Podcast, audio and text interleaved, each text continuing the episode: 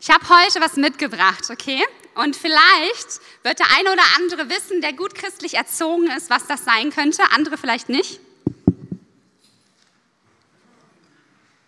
Keine Sorge, wir werden das zusammen rausfinden. Es ist wahrscheinlich zu klein, als dass ihr es sehen könntet, oder? Sieht jemand was, überhaupt was auf meiner Hand? Ganz schön klein, könnte Dreck sein vielleicht. Ja, ich höre schon richtige Antworten. Ich, jetzt gebe es einmal, also, oh, jetzt ist es weg.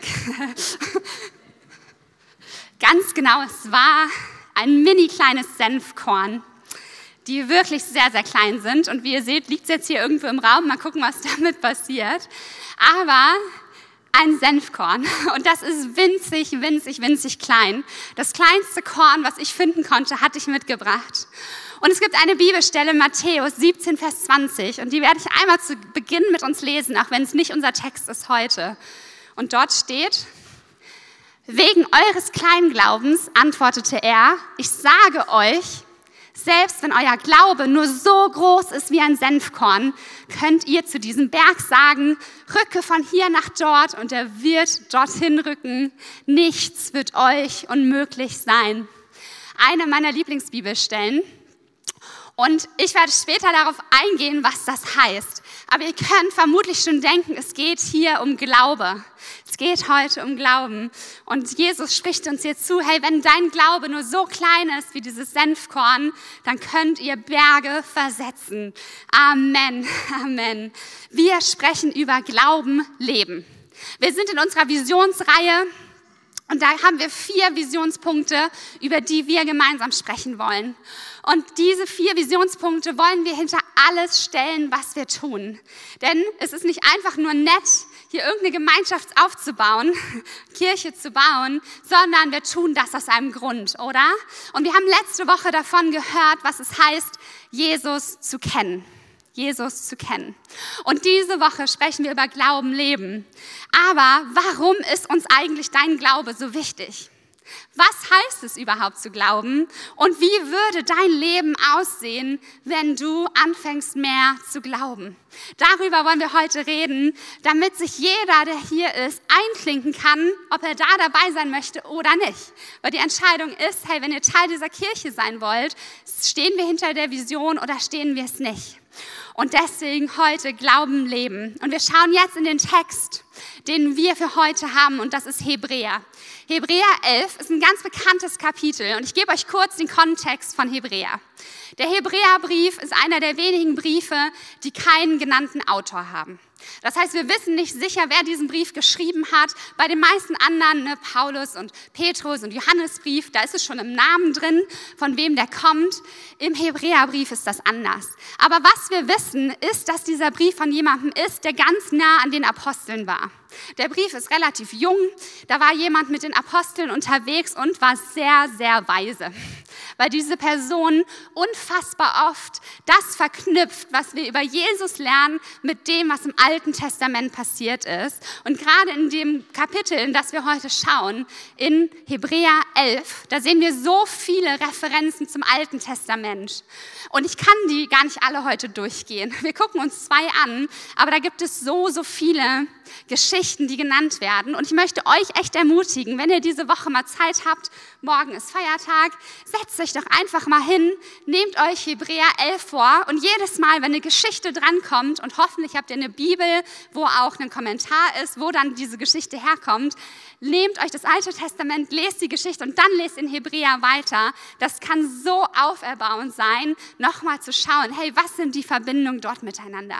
Und jetzt lesen wir Hebräer 11, Vers 1 und darum geht es, was ist Glaube? Es ist aber der Glaube eine feste Zuversicht auf das, was man hofft, eine Überzeugung von Tatsachen, die man nicht sieht. Wenn wir heute von Glaube sprechen, ich könnte zum Beispiel heute sagen, ich glaube daran, dass der Sommer endlich kommt. Dann hat das oft so ein bisschen eher so ein Touch von eine vage Hoffnung, oder? Wenn ich glaube, dass das wahrscheinlich noch passiert, dann ist es eine vage Hoffnung, eine Annahme. Heute ist diese Annahme vielleicht ein bisschen größer, weil es leichter ist zu glauben, dass der Sommer noch kommt heute als vor ein paar Tagen. Ich habe da auf jeden Fall Hoffnung für. Amen. Aber Glaube in unserem Sprachgebrauch heutzutage heißt eine vage Annahme, eine vage Hoffnung. Und jetzt schauen wir in Hebräer und da wird es anders betitelt. Meine Übersetzung, ähm, ich lese NGÜ, da schlägt er vor, da gibt es ja auch mal so Kommentare, dass es eine Garantie für die Erfüllung dessen ist, worauf man hofft. Also Glaube ist nicht nur irgendeine vage Annahme, sondern eine Garantie für die Erfüllung dessen, worauf man hofft. Martin Luther hat so viel dazu geschrieben, dass er sagt, Glaube ist nicht irgendein vages Gedankengut, sondern ein festes Fundament. Und man könnte es auch übersetzen mit, der Glaube ist eine Hoffnung, die Substanz hat und auf einem festen Fundament steht. Ich bin Babysitten einmal die Woche und äh, vor Ostern, da hatte ich den Moment, dass meine Babysitter-Kinder zu mir kamen und ich hatte denen was mitgebracht für Ostern. Und sie guckten mich mit großen Augen an, äh, die sind drei und vier, und meinten, ähm, warum hast du ein Geschenk dabei? Und ich so, naja, Ostern, hä, Geschenke kommen noch vom Osterhasen. Und ich meinte so, äh, was? Und sie so, ja, ja, wir glauben an den Osterhasen. Und ich stand da und war ganz perplex und dachte, ich habe das einfach nie gelernt, so als Kind. Aber der Glauben an den Osterhasen könnte man ja, wenn man es jetzt sieht, wie wir verstehen, eine feste Zuversicht nennen. Vielleicht haben die die, diese feste Zuversicht. Aber wir können so viel von einer festen Zuversicht haben, wenn das Geglaubte dem nicht standhält. Was wir ja wissen beim Osterhasen. Weil nicht auf die Quantität meines Glaubens kommt es an, sondern auf die Qualität des Geglaubten. Ich sage den Satz nochmal, ich finde den so gut. Nicht auf die Quantität meines Glaubens kommt es an, sondern auf die Qualität des Geglaubten. Und wir dürfen sicher sein, dass Gott es so wert ist, dass wir an ihn glauben. Und deswegen ist diese Bibelstelle aus Matthäus für mich so stark, weil dort steht, ganz egal wie groß dein Glaube ist, er braucht so mini, mini, mini klein sein wie ein Senfkorn. Solange du an das Richtige glaubst, wirst du alles schaffen können mit ihm, werden sich Berge versetzen. Und Gott ist es so wert, dass wir an ihn glauben. Der Schöpfer, der diese Welt geschaffen hat, der Retter, der Tröster, Wundervollbringer, der Annehmer von jedem von uns, ist der Gott, auf den wir unseren Glauben setzen. Und deswegen ist uns Glaube so wichtig. Nicht, weil dein Glaube so toll ist, sondern weil der, an den wir glauben, so gut ist.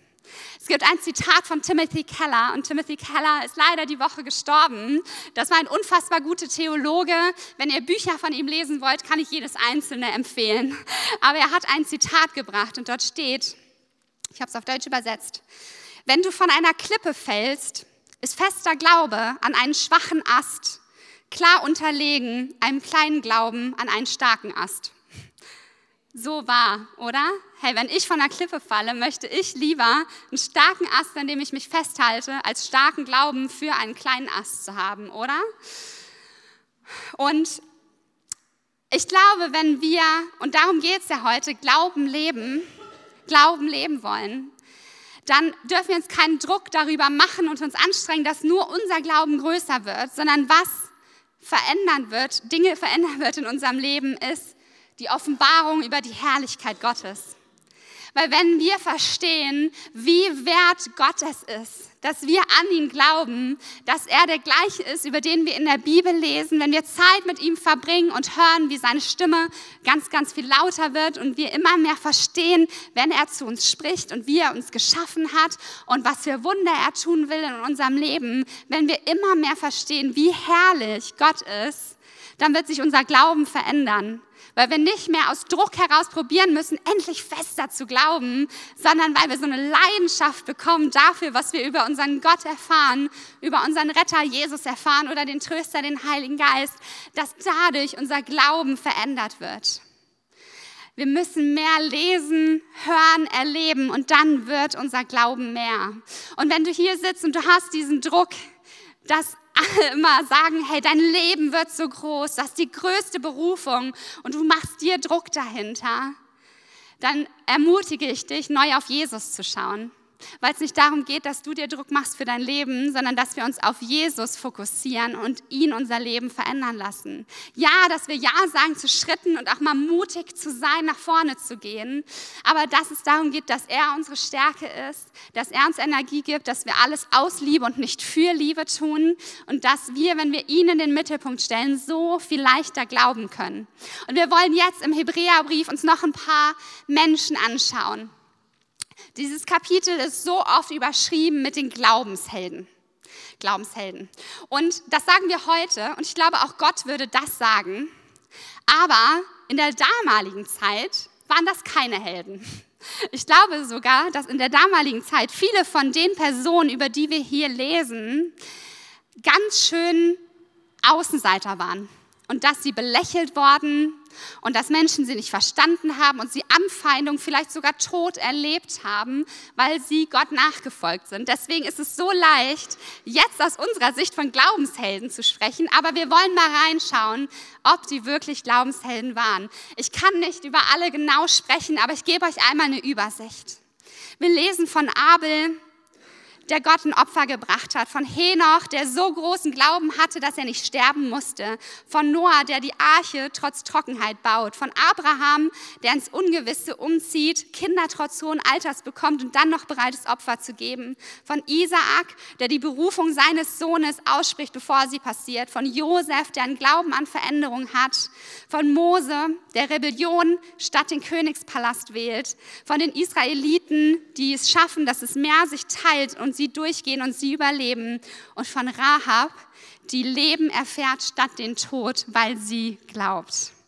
So viele gute Geschichten. Und ich möchte auf zwei genauer eingehen. Und ich möchte mit euch über Noah sprechen.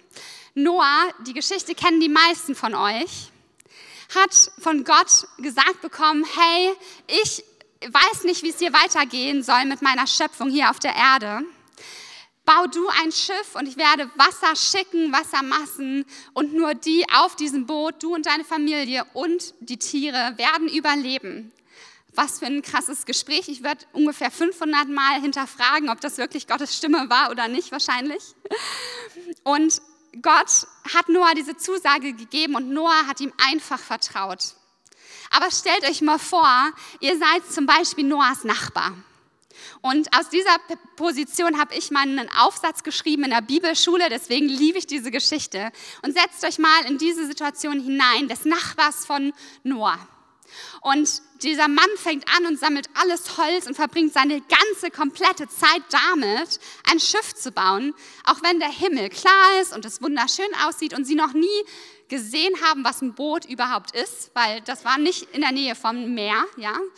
Und er verbringt alle Zeit, alle Energie nur darauf, dieses Boot zu bauen. Wie muss dieser Mann belächelt worden sein, oder?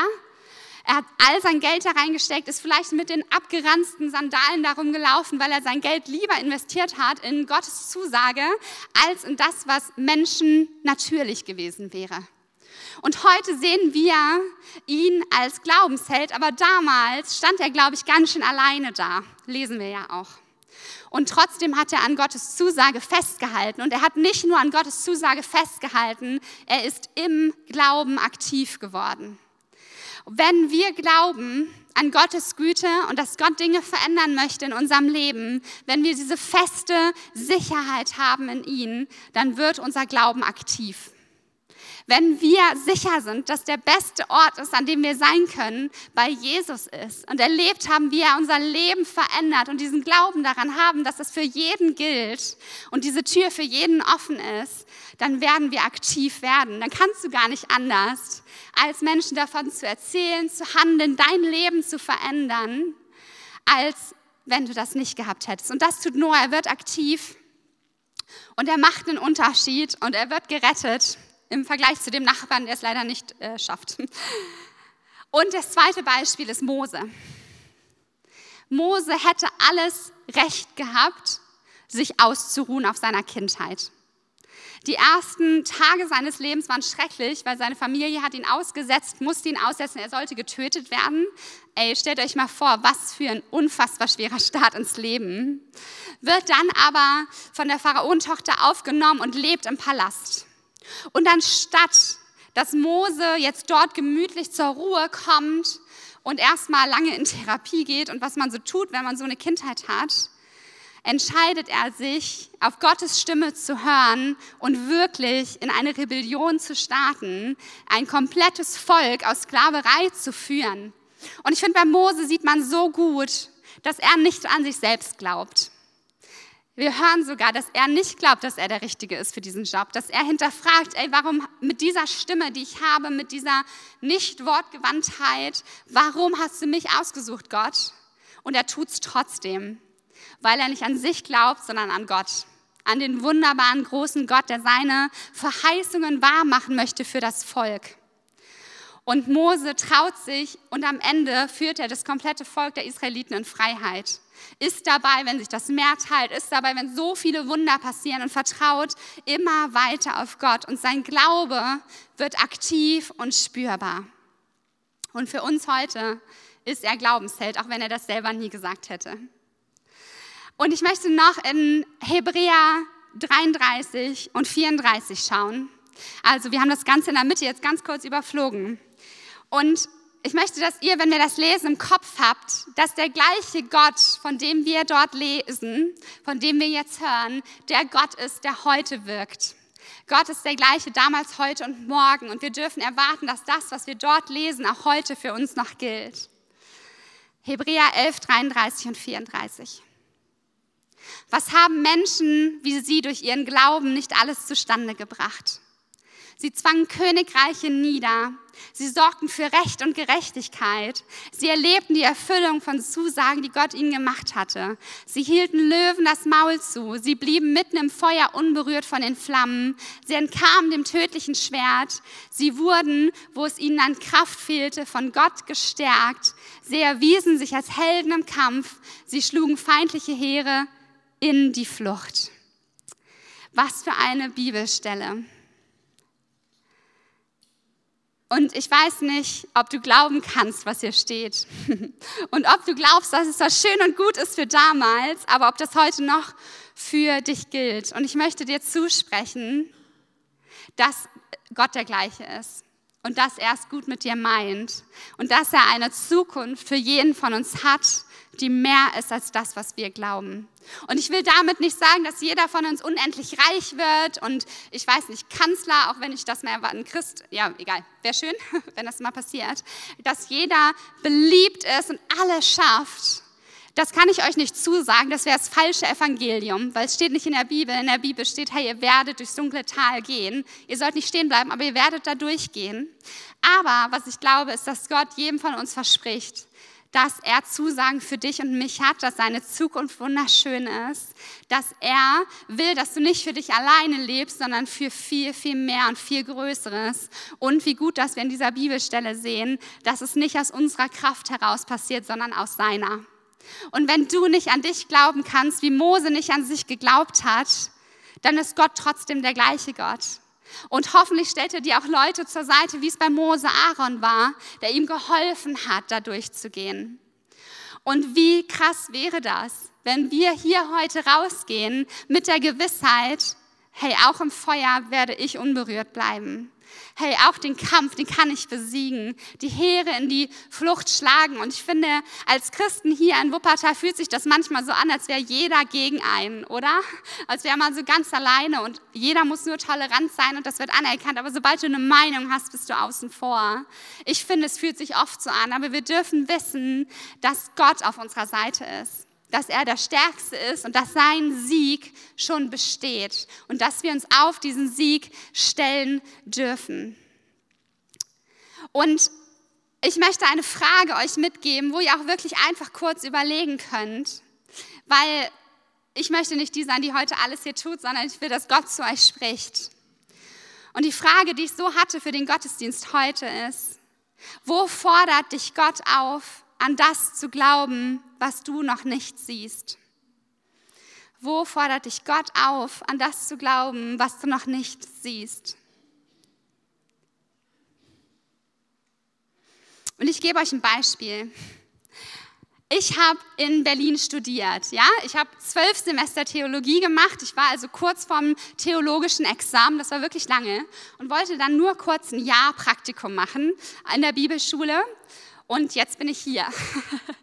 Und ich habe mein Studium nicht fertig gemacht, weil Gott in dieser Zeit zu mir gesprochen hat und gesagt hat, Hey Lucy, Wuppertal ist der Ort. Ich musste das ein paar Mal hören, um das zu verstehen, aber ich habe es verstanden und bin heute hier. Und ich glaube, es war das Richtige. Aber ich hatte so ein langes Studium und wollte das fertig machen, ja auch zum besten Grund, ne? weil ich Gottes Königreich bauen wollte durch diesen Abschluss. Aber ich habe gehört, Gott sagt, Lucy, komm her. Und ich wusste nicht, wie das weitergehen soll mit meinem Studium. Ich habe versucht, das umschreiben zu lassen, aber die Wuppi, Wupp, Wuppertaler Uni hat sich ein bisschen quergestellt. Ja, und dann dachte ich, vielleicht kann ich so ein Fernstudium weitermachen, konnte ich auch nicht. Und ich war die erste aus meiner Familie, die studiert hat. Und alle waren so stolz darauf, dass ich das angefangen habe und dass ich so lange durchgezogen habe. Und stellt euch mal vor, wie das Gespräch war, als ich gesagt habe, entschuldigt, ich breche das Studium ab, ich ziehe hier aus der Stadt weg und werde nach Wuppertal gehen. Und dann zu hören, ja Lucy, was machst du da? Ja, ich habe keine Ahnung, ich habe weder Job noch Haus, ähm, noch Studium. Aber ich glaube, es ist das Richtige. Und meine Familie ist nicht christlich. Und ich konnte nicht sagen, ja, der Herr hat gesprochen, sondern ich habe echt, echt viel Negatives gehört. Ne? Und ich habe aber gesagt, Gott, wenn du mir das zusprichst, wenn du sagst, Lucy, Wuppertal wird der Ort sein, wo du wächst, wo du lernen kannst, was du in Berlin nicht lernen würdest, dann gehe ich. Und ich sage euch ganz ehrlich, es hat einen Moment gedauert. und ich war ein Jahr lang hier und plötzlich hat sich das Beste aufgetan, womit ich gar nicht rechnen konnte, weil ich nicht wusste, dass es das gibt. Und ich konnte am theologischen Seminar anfangen und die haben alle Kurse anerkannt. Das heißt, es war nicht umsonst, was ich in Berlin sowieso nicht, weil das Wissen ist super. Aber ich konnte mir das überschreiben lassen und bin mit meinem Studium jetzt ja fast zu Ende. Alle Kurse sind durch und ich habe einen Abschluss hinterher, der mir mir sowieso viel mehr bringt, weil wäre ich nach dem Studium in Berlin hergekommen und hätte in dieser Kirche arbeiten wollen, hätte ich das eh gebraucht. Und Gott hat mir so, wo ich dachte, er verlängert meinen Weg, eine Abkürzung gezeigt, die ich niemals verstanden hätte. Ich habe an etwas geglaubt, was noch nicht da war. Oder Campus Elberfeld. Hey, Menschen in Oberbarm wollten, dass in Elberfeld Menschen vom Evangelium erreicht werden, dass Menschen Jesus kennenlernen und haben deswegen Geld gesammelt für etwas, wo sie weder wussten, wo das passieren wird, wer das genau machen wird und wer da in fünf Jahren sitzt. Und sie haben einfach darauf gehört, dass das Gottes Zusage war, ihr werdet einen Campus in Elberfeld haben. Und deswegen können wir heute Kirche bauen, weil sie an etwas geglaubt haben, was sie noch nicht gesehen haben. Und ich glaube, es sind einige hier, vielleicht glaubst du für Kinder und hast Probleme, schwanger zu werden und weißt nicht, wie das weitergeht. Aber wenn Gott dir diese Zusage gegeben hast, dass du Mutter oder Vater wirst, dann vertrau darauf, auf das, was du noch nicht siehst. Vielleicht ist es die Beziehung, die du dir so wünschst, wo der Partner aber einfach nicht da ist. Und ich sage es euch, in Wuppertal ist es wirklich auch gar nicht so einfach. aber vielleicht glaubst du, dass du jemanden finden wirst und du struggles so damit, in dieser Wartezeit zu sein gerade, dass es dich echt herausfordert, noch weiter daran zu glauben, dass Gott gut ist. Aber ich verspreche euch, Gott ist trotzdem gut. Und sein Timing ist vielleicht manchmal anders als das, was wir uns wünschen, aber am Ende geht es um das Ergebnis und daran, dass du glaubst und an ihm festhältst und an die Zusage festhältst und nicht weniger, dich mit weniger zufrieden gibst als das, was Gott für dich hat. Weil ich glaube wirklich, dass Gottes Zusagen und seine Versprechen für eure Zukunft großartig sind. Und diese feste Zuversicht auf Gott die lässt uns aktiv werden. Einen Unterschied zu machen, wo du Ungerechtigkeit verspürst. Hey, ich war diese Woche, hatte ich einen Abend, da war Mareike. Mareike sitzt da hinten. Und sie hat gesagt, Lucy, es kann doch nicht sein, dass das Street Team aufhört. Es war vor anderthalb, zwei Jahren, wo das Street Team plötzlich pausiert hat, weil es keinen Leiter gab. Und sie stand da und hat gesagt, es kann doch nicht sein, dass den Menschen auf der Straße nicht mehr geholfen wird, nur weil wir es nicht hinkriegen, Leute bereitzustellen. Und anstatt aufzugeben und zu sagen, leckt mich alle, ich gehe jetzt woanders hin, mach mein eigenes Ding, hat sie gesagt, hey, hier bin ich. Ich glaube daran, dass Gott jeden Menschen liebt, dass er die Person auf der Straße genauso liebt wie mich und dass ich deswegen die Antwort bin auf den Need, der da ist und morgens Kaffee und Essen verteilt, was so, so stark ist. Und hey, vielleicht hat Gott dir etwas gegeben, wo du so eine Ungerechtigkeit verspürst, wo du so eine Frustration drüber hast, dass es nicht so ist, wie du dir wünschst.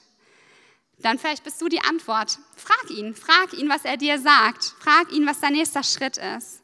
Und lass uns nicht einen Glauben haben, der einfach nur irgendeine Annahme ist oder einen Glauben an die falschen Dinge, an Geld, an Beziehungen, an Follower, keine Ahnung, was das heute sein kann, sondern wir können glauben an den, der es so verdient und auch der Einzige, der es so verdient, der uns nie enttäuschen wird, der immer gut ist, damals, heute und morgen. Und deswegen möchte ich beten, dass wir das wieder neu lernen, einen großen Glauben zu haben und ich meine mit großem Glauben wirklich nicht diese Anstrengung von, ich muss nur, ich muss jetzt was tun, sonst kriege ich nächste Woche auf die Finger, sondern ich möchte beten dafür, dass Gott euch neu erfüllt. Dass er zeigt, wie schön er ist. Dass er zeigt, wie viel besser seine Gedanken über dich sind als die Gedanken, die du selber hast. Wie viel mehr er sich wünscht, dass Veränderung in dieser Stadt passiert, dass Veränderung in dieser Kirche passiert und wie viel mehr wir aktiv werden dürfen in der Gewissheit, er ist für uns. Und vielleicht möchte er heute auch neue Berufung aussprechen. Vielleicht weißt du gar nicht, wo dein Leben hingeht oder du machst gerade mutige Schritte, wie ich weiß, dass einige in diesem Raum sie gerade getan haben und machst etwas, was für andere vollkommen verrückt klingt, wie damals bei mir mein Studium zu beenden. Aber wenn Gott dir das gesagt hat, dann wird es das Richtige sein. Und dann vertrau darauf, dass er bei dir ist, dass er jeden Schritt segnen wird, was nicht heißt, dass es immer leicht ist, aber er wird dabei sein und am Ende wird es gut. Und ich glaube, dass er das heute wirklich neu Menschen zusprechen möchte. Und deswegen dürft ihr gerne nach vorne kommen. Und ähm, ich habe besonders auch heute noch mal ein paar Leute gefragt, ob sie sich bereitstellen für Gebet. Weil manchmal hilft es so, wenn du keinen Glauben hast, zu wissen, jemand anders spricht gerade Glauben in mein Leben, wo ich es nicht spüre. Wo du merkst, ey, ich habe da so einen Punkt, da komme ich immer wieder ins Schwanken, da habe ich immer wieder Zweifel. Jemand anders zu haben, der sagt, ey, ich glaube da mit dran. Der dir einen Bibelvers zuspricht, prophetisch vielleicht was in dein Leben spricht. Wir dürfen erwarten, dass wenn du zum Gebet gehst, Gott Großes tut. No pressure. Weil, hey, auf Gott liegt es, ne? auf seinen Schultern. Ähm, und deswegen, wenn ihr wollt, dürft ihr gerne aufstehen und die Beter werden sich hier rechts ähm, bereitstellen. Und ich glaube wirklich, dass Gott Dinge tun möchte und Leben verändern. Und vielleicht ist es jetzt dieser Moment, wo du einfach still wirst und diese Frage mitnimmst. Gott, wo forderst du mich auf, an das zu glauben, was ich noch nicht sehe? Vielleicht ist es auch die Frage, wo soll ich aktiv werden? Wo ist mein nächster Schritt? Oder zu sagen, entschuldige Gott, dass ich nicht so gehandelt habe, wie ich eigentlich weiß, dass du es willst. Aber ich sage heute neu, ich bin bereit, ich bin bereit, ich bin bereit. Ihr dürft auch gerne sitzen bleiben, wie ihr das Gefühl habt, aber lasst uns auf Gottes Stimme hören. Und ich möchte noch ein Gebet sprechen. Und hey, wir sind eine Kirche, die füreinander ist. Und ich weiß, heute sind einige da, die noch nie hier waren. Wenn ihr das Gefühl habt, ey, mir persönlich würde es helfen, dass jemand für mich betet. Ihr braucht natürlich nicht zum Gebetsteam gehen, ihr dürft auch euren Freund neben euch fragen, aber seid mutig, weil es geht nicht darum, dass jemand denkt, oh, der hat es nötig, der braucht Gebet, sondern ich würde jeden anfeuern, der für sich beten lässt heute. Und es so stark finde, wenn Menschen sagen, ja, ich brauche nicht nur Hilfe, sondern ich wünsche mir neue Leidenschaft. Ich wünsche mir neue Berufung. Ich wünsche mir, dass Gott heute ein Wort in mein Leben spricht, was ich vielleicht gerade selber nicht schaffe, mir zuzusprechen. Und Gott, wir wollen wirklich festmachen, dass wir an dich glauben. Dass wir nicht an Menschen glauben wollen und nicht an Kirche glauben oder an uns selber, an Geld oder Beliebtheit oder was wir so auch immer vor uns stellen und was so leicht ist, darin zu verfallen, dem nachzufolgen, sondern Gott, wir wollen an dich glauben. Jesus, du bist auf diese Erde gekommen aus dem Himmel und bist gestorben dafür, dass wir zu dir kommen können und dass jeder von uns wissen darf, du liebst jeden einzelnen von uns. Und dass jeder von uns weiß, die Zusagen in der Bibel, die gelten für uns. Dass du jeden Tag unseres Lebens in dein Buch geschrieben hast, dass wir perfekt und wunderbar gemacht sind. Und Gott, dass das, was diese Glaubenshelden, von denen wir lesen, dass wir das erleben dürfen heute. Dass wir mutig sein dürfen, einen Unterschied in dieser Welt zu machen. Dass wir uns nicht zu geben, zufrieden geben müssen mit Ungerechtigkeit, sondern dass wir die Lösung sein können.